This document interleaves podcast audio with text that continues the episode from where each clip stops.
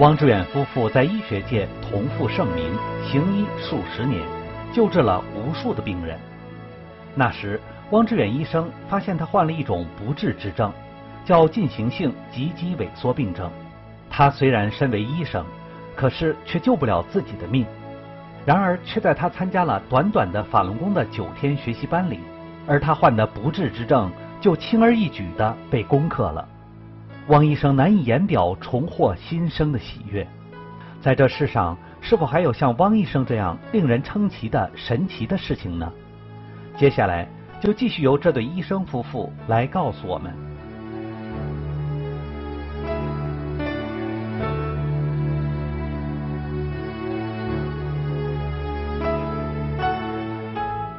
穆医生，听说法轮功祛病健身的这个功效，在您的身体上也得到了彰显，也得到了见证，是吗？对，是这样。因为当时的话，我正在那个考行医执照，所以人呢就是很焦虑。呃，一个星期的话，几乎是一到两天都要通宵失眠，非常痛苦。同时呢，我也有胃溃疡的那个表现，就说饥饿的时候疼痛，进食还要加重。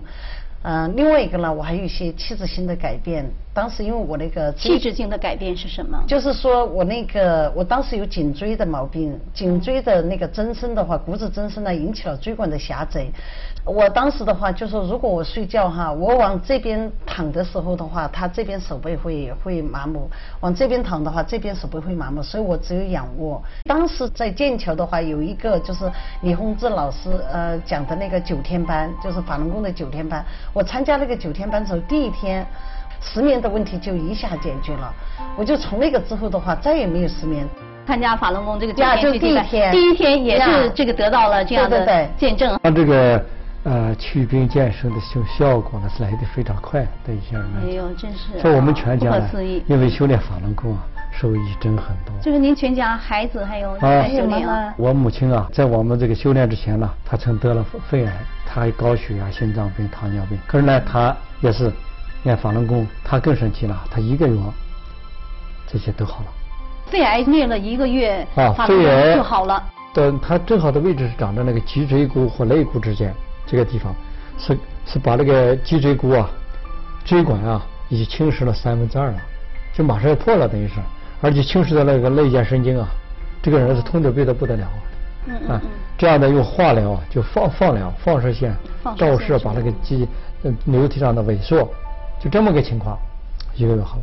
可是因为呢，九九年、七二年啊之后，不是蒋泽民为首的中共啊，这个这打压法轮功、镇压法轮功，取缔了，不让练了，不让练了，结果呢，过了半年以后，他这个又又回来了，然后呢，就是老人家就就逝世了嘛。哦就去世了哎。这什么时候的事情啊？那是两千年。哦。正因为这一点啊，因为我自己亲身经历，我们全家人受益。又回国以后，我当时两千年回国嘛，回国以后看我母亲这个情况，再看对国家政府啊对法轮功迫害的这个情况非常严残酷，所以我就想，这样好的事情，共产党这样迫害，当时我也是共产党员了，我就想这不应该这样搞。人们经受了十年的文革浩劫，刚刚好也不能这样干了，所以我就到北京去，到国务院信访办去上访。嗯。我想要通过我的亲身经历，告诉他们法轮功怎么好。嗯。哎，现在这个迫害不应该再进行，要个赶紧停止。嗯。就这样，我就到北京去了。那我到北京以后啊，永定门胡同口啊，就有很多警察，有些是带着小马甲坐来，有些站来走动着。嗯。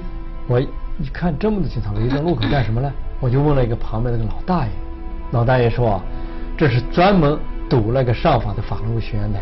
就是有很多人去上访。啊，对呀、嗯我说为什么要这样呢？他说要是不这样呢，如果是法轮功学院进了是信访办，好，哪个省的哪个省的领导要做检查？如果是在这里抓到法轮功学院上访的呢，那警察呢要受奖励，哦他省里要给他说是五百到一千，甚至于还更多。那个老老大爷呢很正义，他就跟我讲啊，说要不让人家说话，就别设这个衙门。你设这个衙门就是叫人家说话的。说过古时候还有击鼓升堂，县衙门的老爷县老爷现在叫要喊冤都要跑步上嗯班。嗯嗯是现在你看设个衙门还不让你进去。嗯好，我就再没吭声了。是我就过来，正好碰到两个姑娘，大概一个是二十岁，一个三十岁左右。警察就问干什么的？是不是法轮功？他就说了是法轮功，我们要去上访，啊，要讲述法轮功的情况。好，那是哪来的？是上海来的。好，那个警察就喊：“哎，上海的你们的人来了！”一看，跑过来几个警察，上去就拳打脚踢的把那个两个姑娘就拖到那个警车上去了。哦，哎呀，我一看这个心里啊就很难过。还没等说什么，不让进去，就把他抓了哎，提前而且拳打脚踢，你说对呀哈，抓到什么地方去了？拉着警车开走了，哎呦，那您呢？我就进去了。就是没有拦您啊？你说那两个姑娘被抓走了，没有拦您，没拦我，是怎么回事？因为官的警察嘞，关起来以后说了一句话，说你个领导干部不好好工作，啊，这个人练法轮功。哦然后我进去，王医生那个挺有这个派的啊。我进去呢，我说我是反映法轮功的事儿哦，一下脸色就拉下来了。哦，哦，你是法轮功？我说是，我练法轮功。好，过来，马上把我喊过来。我说干啥？把我带到一个那个那个那个角上，那个楼里面一个角上一间房，嗯，是什么警察的这个执勤办公室。信访办设了个警察执勤办公室，把喊的一开门，一个警察迎上来说来又来了个法轮功，进去，就把我像喊犯人一样那样，叫我进去了。哎，我说我我还跟那个人握手，握个人还跟理都站好，不要动手动脚。他跟我讲，我这不是挺客气的吗？嗯从国外大老远的来了，见到谁都感到亲热。哎，这警察就这样站好，叫我站在那个楼口上，楼梯口上站了大半天。我说我要上洗手，洗手万手，站好，就像我们搁那时候兜了个地府返回用那个样。嗯嗯嗯，被动，结果把我的证件拿去了。就这时候又进来了几个人，其中有一个年轻的一个呃男性男小伙子，后来知道他是外外地来的，安徽还哪个省来的一个大学生，就连推带打的推进来了，推着站着。过了一会儿，他们省里驻京办事处来两个警察，把他带到隔壁，就听着那个打的啊惨叫。而人家进来也是说，我要反映情况，向中央领导汇报，反映我们这个练功的情况。你有没有最后啊，对我的这个心里话讲出来呢？哎，没有。然后呢，他就叫我们省哎驻北京办事处的警察来把我带走，带我到哪去呢？到了个洗脑班，他们就说的学习班呢，说叫我去参加学习班要洗脑，就叫我教育我，要我呢认识到，啊，这个要教我去，呃，检举揭发法轮功怎么不好，要认识到练法轮功怎么不好。我说我练了，才捡了一条命，不叫我说话把我关起来，叫我认识，叫我改造，我改造什么了？你说叫我揭发检举，做检讨，我哪里错了呢？法轮功一分钱没收我的，嗯嗯啊，教我了做人，做好人，教我练功，把我这个不治之症给救活了。你说我怎么检举揭发了？嗯，那后来是怎么样子？就是说您跟他讲了这个之后呢？嗯最后我就这样离开了吧。说起来，汪医生还算幸运的，因为他是美国公民。从迫害开始到现在，成千上万的中国大陆法轮功学员被关进监狱、劳教所、洗脑班，受尽上百种的酷刑。说到这儿呢，我就想到哈，说这个您二位都是医生，那我采访过好多这样的法轮功学员，他们的家人呀，他们的亲人呀，也是因为修炼法轮功呢，就被抓起来，而且是关到精神病院，注射那种给精神病人的药物哈、这样不知道对身体上会造造成什么样的损失哈，造成什么样的这个后果，这是一个。另外还有很多，比如说像我们电视台哈，比如说像胡志华呀，还有这个黄万清啊，他们的家人呀，就是说至今就是下落不明了。还有另外一位法轮功学员，他的妹妹也是，至今下落不明，就人就不知道哪里去了。就这样的事情，你们知道吗？对中共啊，迫害法轮功之后啊，他就采取就是前苏联那种做法，就是有法轮功学被关到各种精神病院和那个戒毒所，那么差不多有二十二个那个省和自治区。呃，都有这种，就说有一百多所医院都参与了这个迫害。他给正常的人呢，就是注射那些就是抗精神病药物，比如说像那个冬眠灵。啊，就是氯吡嗪啊，就是医学名字叫鲁比琴，还有口那个氟哌定醇。对于这些正常的法轮功学员打这种药物的话，那对神经系统的破坏就很大。所以就说有些打了之后的话，他可以舌头撑出来，就是一尺多长都缩不回去。还有的呢，就是痛苦的来，就是那个撞墙啊，就是很打了之后很难受。因为正常人打那个药物的话，毒性是很大的。作为一个医生，他的职业道德是这个治病救人、救死扶伤嘛。那他为什么就是说给这个好人？而且尤其是这个法轮功学员，这么好的人，他为什么要注射这种精神药物呢？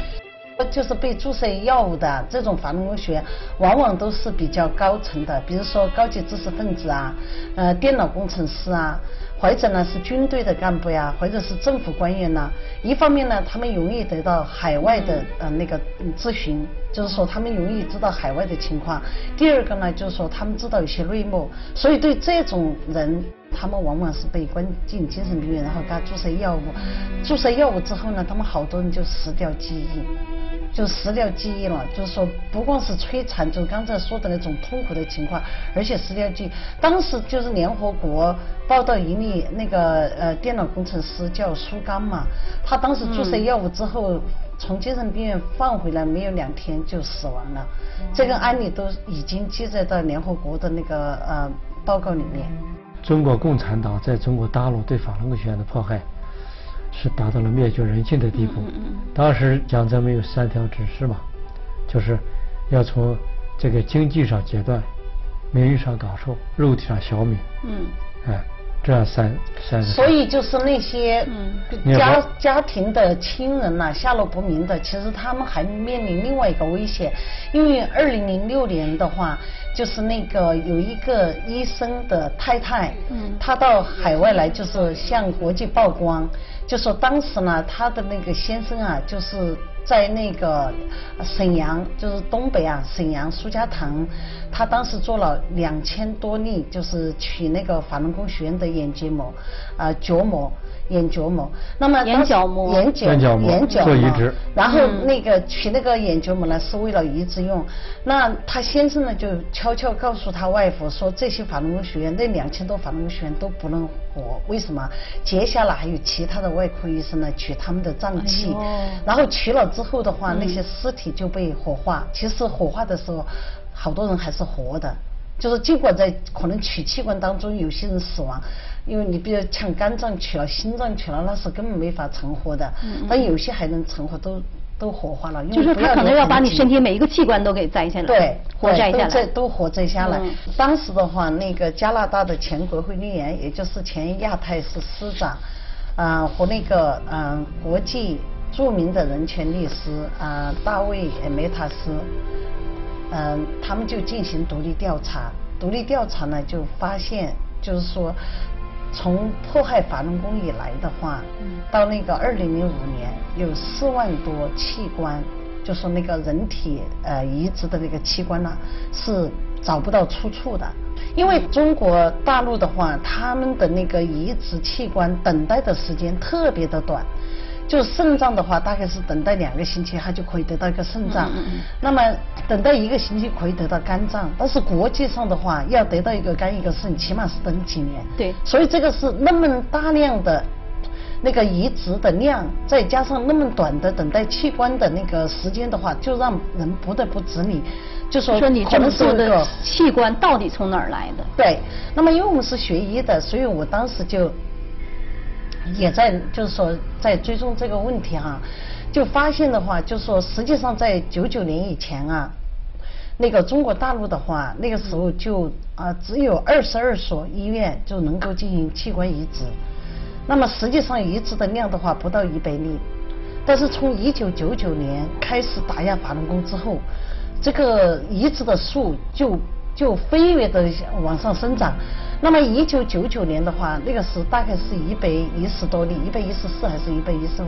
到二零零五年的时候，已经达到四千多例，嗯嗯，将近五千。你这个都是有这个在网上是查得到的，据是来自于中国大陆，就是那些医院和官方他们自己的数据。不是说呃不是说我在哪儿。我们到哪个地方什么网上可以查到呢？当这个事情向国际曝光的时候呢，他们就把有些数据拿下来了。但是呢，还好在就说有些数据。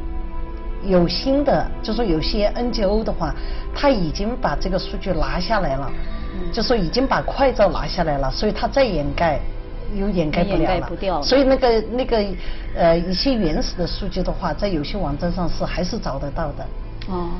你看他一个国际网站、移植网站上面登的哈，就说如果你第一次手术没成功的话，发现那个肝脏有脂肪肝的话，那么一周以内给你进行第二次手术，怎么可能？除非有现成的输那个器官库在那儿等着的话，不然根本不可能的，那是不可预测的，什么时候能够得到供体？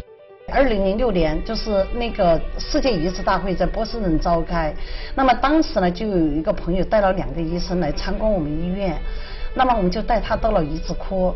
那就是说，在这里边应该有很多中国医生来这里，对对对，有没有说跟他们就是询问一下这方面的事情？你也有去参加那个会是吗？对对，这个我跟你说，这个很有意思。那一次的话，好多事情其实都变相的暴露出来了，这个事情是真真实存在。当时因为那个加拿大的那个报告已经出来了，所以法轮功学院呢就把这个报告散发给来来参加这个会议的医生，很多医生都相信这个真实存在，而且中国医生很多年。那个本来他们有展板展出的，最后就是他们都没有等这个会议结束，全部提前跑了。他为什么怕呢？他那些数据不敢展出，因为展出就会提到，别人就会问到，就会问这个问题。这是一。那么在那个期间的话，曾经我一个朋友呢，就带了两个中国医生来参参观我们的医院，然后我们就去了移植科。那我们的医院呢，是美国的很大的一个医院，它始终都是前五名，就是前五名的那个大医院，有九百多张床位。但就我们那么大的医院的话，我们只有二十多个移植科医生，只有二十多张病床，每年肝脏的移植大概是五十例。那相对之下，你看中国的一个私立医院叫天津第一啊那个中心医院，他们的那个移植数目的话，他们一年平均是达到六百例，那就相当于每天都将近两例的那个移植科手术。肝脏，我提我刚才说的都是以肝脏为例，那么就是每年差不多是六百例，平均六百例的那个手术。后来，当这个曝光之后，他们赶紧就把网上把这个数据给取下来了。而在中国的话，它是不能够做分页杆的。它只能够做全肝，他技术达不到内部。你说是国外，他是说那个一个人的器官可以把它割下来一块儿，然后移植到另外一个人身上，另外一个人身上，他叫可以存活。对，这个人是能存活的。哦。但是中国他就没达到那个技术。他是是说要把一个活人的器官要栽给另外一个对对对，整个的肝。嗯。所以当时那个医生来了之后呢，参观我们病房的时候，我们那个就是那个器官移植病房的一个护士长就问，是一个年轻人，是一个中年。医生来参观，就问那个年轻医生啊，就问他做多少多多少手术，他说他已经做了一百多例肝脏手术。当时那个护士长真是惊讶，非常惊讶，当时都惊讶的张口就说啊，你那么年轻做那么多手术。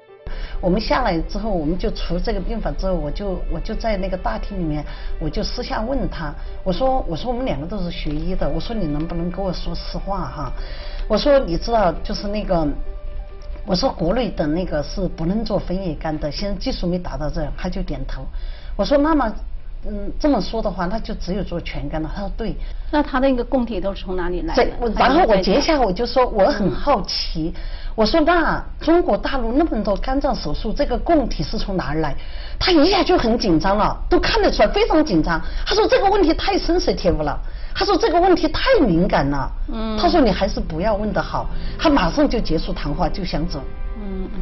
而且当时还有查求，就说有一个德国医生就问当时一个中国医生在参加世界移植大会的时候，就问一个中国医生，就说那你们那么多呃那个器官的话，供体是从哪儿来？这个中国医生让他问在外外面和平情愿的法轮功学院。你知道它意味着什么吗？这个中国医生的回答是什么？就让那个德国医生去问外面和平请愿的法轮功学院，也就是说他承认法轮功学院说的是真的。跟你说这也是同一次这个同一次移植大会来参加会议的医生。哦。所以你就可以知道，嗯就是说这些事情都是真实发生的，因为我们学医的嘛，我们就知道这个事情是真实存在。成千上万的中国大陆法轮功学员被关进监狱、劳教所、洗脑班，受尽上百种的酷刑，甚至被活摘器官。面对这一切，汪志远、穆琪琪这对医生夫妇衣食不安。除了每天工作之外，他们把全身心都投入到了呼吁停止迫害的洪流中。那您觉得这些医生这样做，他们的后果是什么？其实他们后果是很悲惨的。嗯为什么呢？二战期间的话，这个是有历史教训的。你知道二战之后的话，在国际上有一个国际审判非常出名，叫纽伦堡审判。是纽伦堡审判呢，其中有一个医学审判。医学审判的时候，有二十三位医生就上了法庭，其中包括在世界非常知名的医生。当时法官在审判他们的时候，他们辩解就说，他说这是当时政府让他们这样干的，因为他们用活人来做实验。然后这是医学不允许的，所以在那个审判之后，有一个很著名的叫纽伦堡 Q Q Q 就是呃叫那个叫法典。这个法典的话，就是限呃禁止医生用活人来做实验。嗯，就说是严格的规定。那么在这个审判当中的话，有七个医生被判了绞刑，其他的医生的审判都是十几年到二十几年的那个、呃那个徒刑。因为你不能说政府呃让你这样做，政府的拿出的命令你就听。你是医生，你应该有良知，你知道你医生的职责是什么？你是救死扶伤。你不应该用这个医疗来杀人，因为那是杀人不见血的。是。那我想当时的德国的医生拿人体做试验的这个比例，可能跟现在中国对法轮功学员这个活摘器官已经不成比例了，不能成比例吧？对，因为现在法轮功学员很多关押呀，就是失踪啊，所以像那些说他亲朋好友、呃家庭的成员失踪，真的是都不知道他们那现在天刚刚我们在讲那个年轻的医生，他就讲说我已经做了一百例了。对，所以实际上你说为什么现在法轮功学员出来讲真相？嗯他们明明冒着生命的危险，他们在大陆讲，在海外的也在街上发传单呐、讲真相。为什么？他们就是不愿意让这些医生啊，让这些警察呀、这些官员啊，再步这个就是拿粹的后尘。就说你觉得是政府现在命令你在做，他是从上至下的是一个系统在做，但到最后这些都是要到这个真相大白的时候，当正义的，就说这个这个更多的人觉醒哈，当这个事情整个翻过来的时候，他们都会为这个他们所做的付出的。付出，结果是非常可怕的。对必然都要受到类似的审判。对，这是毫无疑问的。是是，那我想这个中国有一句话说：“善有善报，恶有恶报，不是不报，时候不到，时候一到，一切全报。”啊，中国的这些医生也好，还有警察也好，不要为了眼前的利益而铸成这个终生的大错。非常感谢汪医生和汪夫人啊，上我们的节目，谢谢，谢谢。谢谢谢谢谢谢谢给我们这个各位观众机会。也非常感谢观众朋友您收看今天的节目，我们下次节目时间再见。